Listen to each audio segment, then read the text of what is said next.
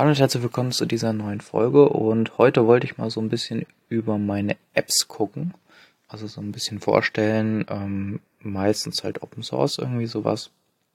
Genau, und so ein paar ähm, ja, spannende Apps, genau, die ich gefunden habe. Genau, und deswegen wollte ich die mal vorstellen. Und die erste App, die ziemlich, ziemlich gut ist, ist AntennaPod. Und der Name sagt es vielleicht schon so ein bisschen, das ist halt einfach ein Client für Podcasts und da findet man zum Beispiel mich auch. Und genau, dann kann man halt einfach ziemlich gut Folgen runterladen und sonst ist es eigentlich ziemlich schön aufgebaut von der Oberfläche her. Man findet ziemlich viele Podcasts und ist halt Open Source. Und genau deswegen nutze ich die eigentlich ziemlich gerne. Man kann Playlists äh, exportieren, importieren. Genau, man hat alle Folgen direkt auf einen Blick und sonst ist es auch ziemlich schön aufgebaut. Man hat jetzt zum Beispiel auch die Möglichkeit, alle Abonnements dann zu exportieren und auf einem neuen äh, Device zu importieren. Und man kann eigene RSS-Feeds hinzufügen. Man kann sogar auch Video-Podcast dort einbinden. Also ist generell dieser RSS-Standard, der komplett unterstützt wird. Und sonst gibt es da ziemlich viele ähm, spannende ähm, Analytics-Sachen, also wie viele Gigabyte man zum Beispiel runtergeladen hat, wie viel ja, Podcasts man gehört hat, also wie viele Stunden. Und dann kann man das sich halt so ein bisschen noch visuell ein bisschen schöner darstellen. Deswegen ist das so mein Favorit, äh, was so Podcasts Clients angeht. Und genau, man hat einfach keine Werbung Genau, also außer wenn halt im Podcast Werbung vorkommt natürlich.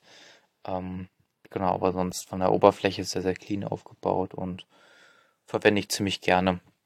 Genau, man kann auch so Automatismen einbauen, dass automatisch neue Folgen gedownloadet werden. Und genau, ja. Eine andere App, die ich super, super, super gerne nutze, ist äh, NewPipe. Das ist einfach ein Client für Videoplattformen ähm, ich nutze das überwiegend für YouTube-Videos. Und das ist natürlich so ein bisschen äh, irgendwie, hat Vor- und Nachteile natürlich. Ähm, für mich eigentlich eher nur Vorteile, weil Werbung zum Beispiel wird komplett ausgeblendet.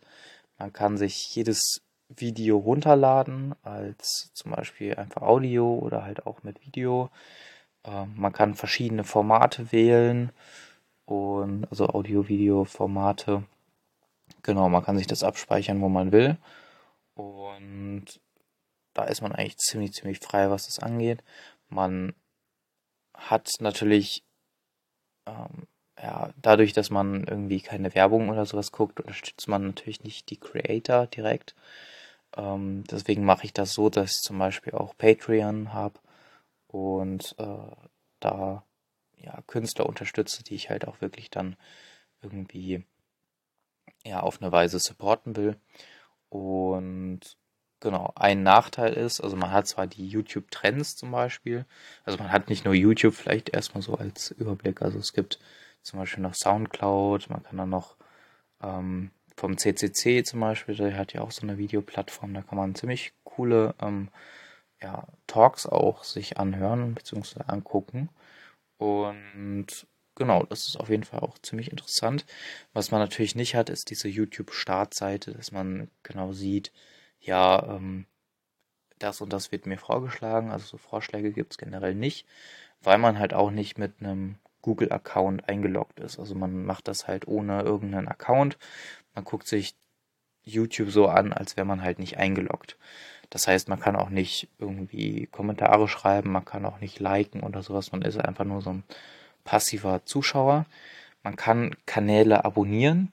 Das ist kein wirkliches Abonnement, weil man halt natürlich auch kein, äh, ja, ähm, kein Google-Account angibt, sondern es ist halt ein Abonnement in der App selber. Also das heißt, dass man ja, Kanäle hat ähm, und die äh, werden halt gespeichert. Also einfach, dass man diese, ähm, diesen Kanal abonniert hat.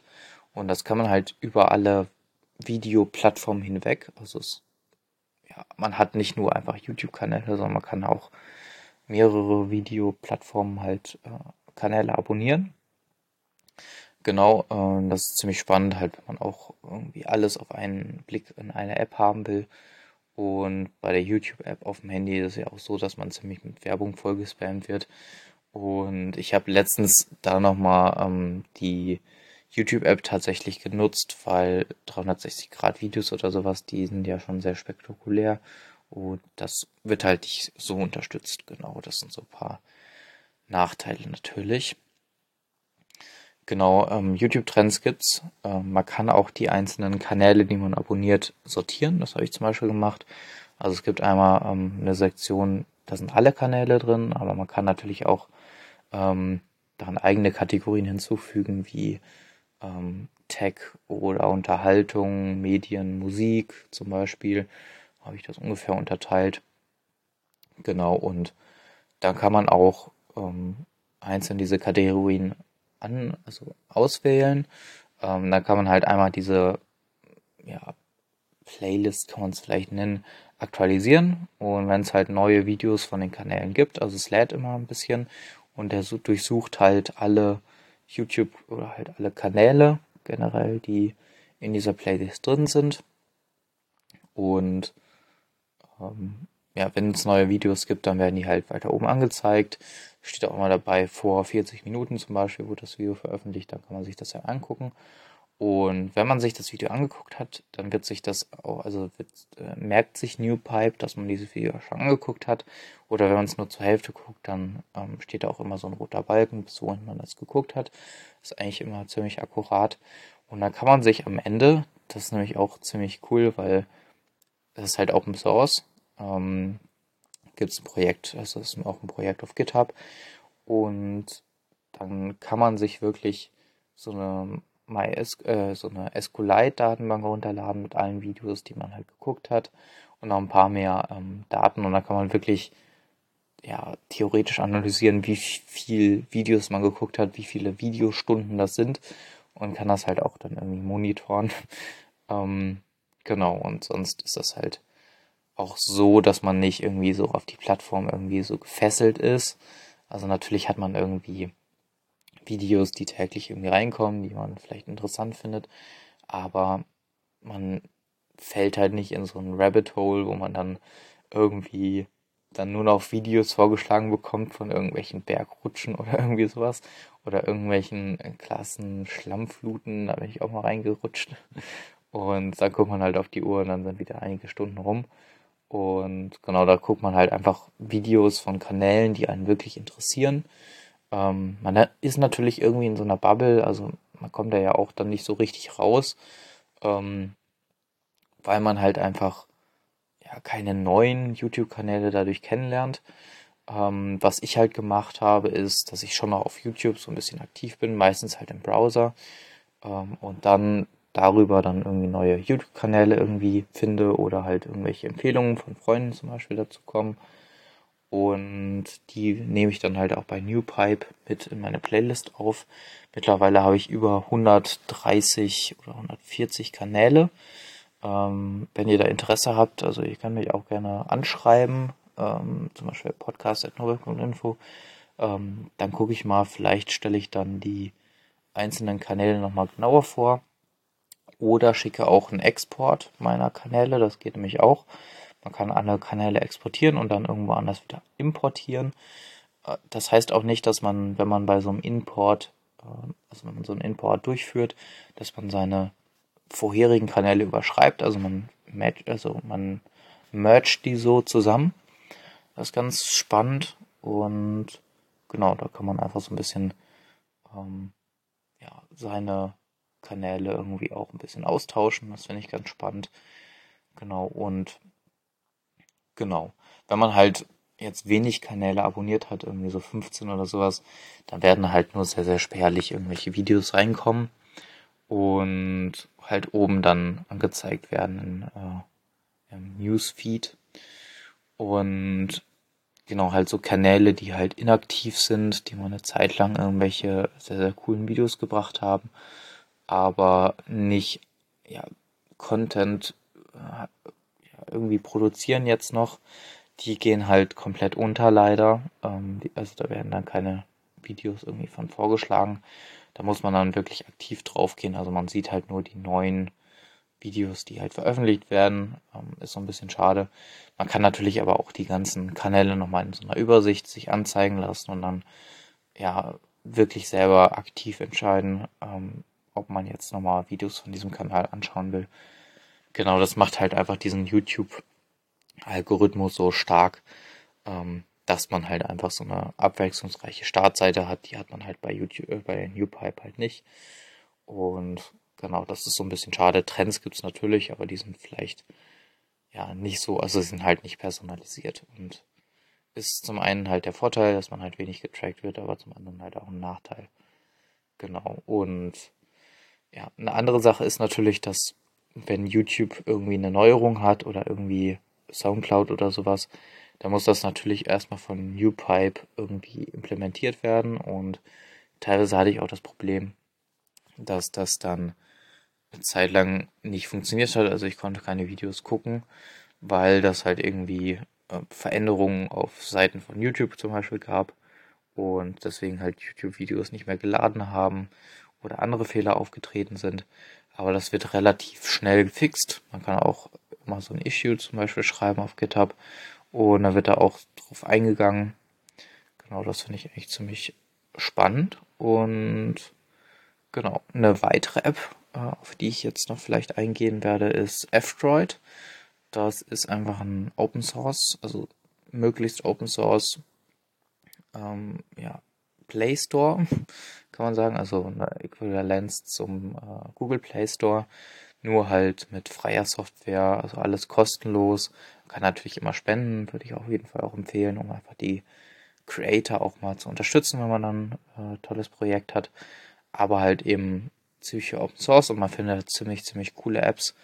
Da gibt's auch so ja, App-Serien, ähm, kann man sie vielleicht nennen. Also eine Serie, um das mal so zu erwähnt, erwähnt zu haben, ist zum Beispiel ähm, ja so ja, so eine Serie von Apps, die man halt eigentlich immer braucht, sowas wie Galerie, SMS, Telefon und so sowas. Das ist ja meistens irgendwie was von Google. Und da kann man halt auch auf diese Open Source ähm, Varianten setzen. Oder halt Kalender, ist ja auch so ein, weiß nicht, ob ich es erwähnt hatte. Genau, da kann ich vielleicht nochmal genauer drauf eingehen. Und diese App findet man halt alle, genau eben im F-Droid äh, Play Store, also im F-Droid ähm, Store. Und genau, man kann sich die relativ einfach runterladen. Und es gibt einmal die F-Droid App, aber es gibt auch ähm, noch eine weitere, äh, die das so ein bisschen schöner macht. Die heißt äh, Droid äh, Droid-i-Fi. Ähm, die ist ja, ziemlich gut visuell nochmal aufbereitet, finde ich ein bisschen besser als F-Droid. Ja, ist letztendlich aber auch nur so ein Client, also so, eine, so ein Interface, das nochmal ein bisschen anders aussieht. Genau, darüber habe ich zum Beispiel auch Money Tracker gefunden. Das ist auch so eine Open Source ähm, Sache, um halt Geld zu tracken. Das ist ja auch gerade so ein bisschen, ja, gerade durch halt die Inflation, dass man vielleicht wissen will, wie sind seine Ausgaben, was man hat, was hat man auf dem Konto, was hat man ausgegeben im Monat. Man sieht auch so eine Analyse, so ein Chart, ähm, was alles an äh, ja, Flüssen, Finanzflüssen da irgendwie ähm, ja, durchgegangen sind, äh, wie viel man auf dem Konto hat. Man kann verschiedene Konten hinzufügen und dann halt eben Ausgaben, wenn man jetzt irgendwie einkaufen war, dann kann man da die Einkaufskosten eintragen oder wenn man jetzt als Student in der Mensa war, dann kann man das da eintragen. Es gibt auch Apps, die ein bisschen besser vom Interface sind, ähm, zum Beispiel Moneyfy, glaube ich, heißt das. Da hatte ich mir auch mal die Pro, Pro Edition gekauft. Da habe ich dann aber wieder Abstand von genommen, weil die Daten auch an Dritte weitergeben und so finanzielle Daten über mich, das ist schon sehr, sehr sensibel.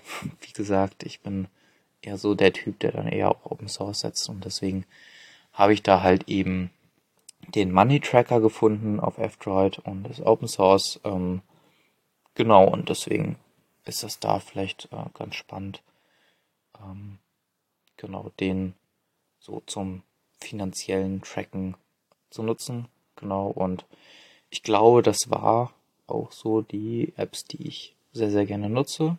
Ähm, gibt natürlich noch ein paar mehr. Vielleicht gehe ich da auch nochmal genauer drauf ein. Ähm, genau, aber das vielleicht in einem Teil 2. genau, und ja, dann bis zur nächsten Folge. Bis dahin.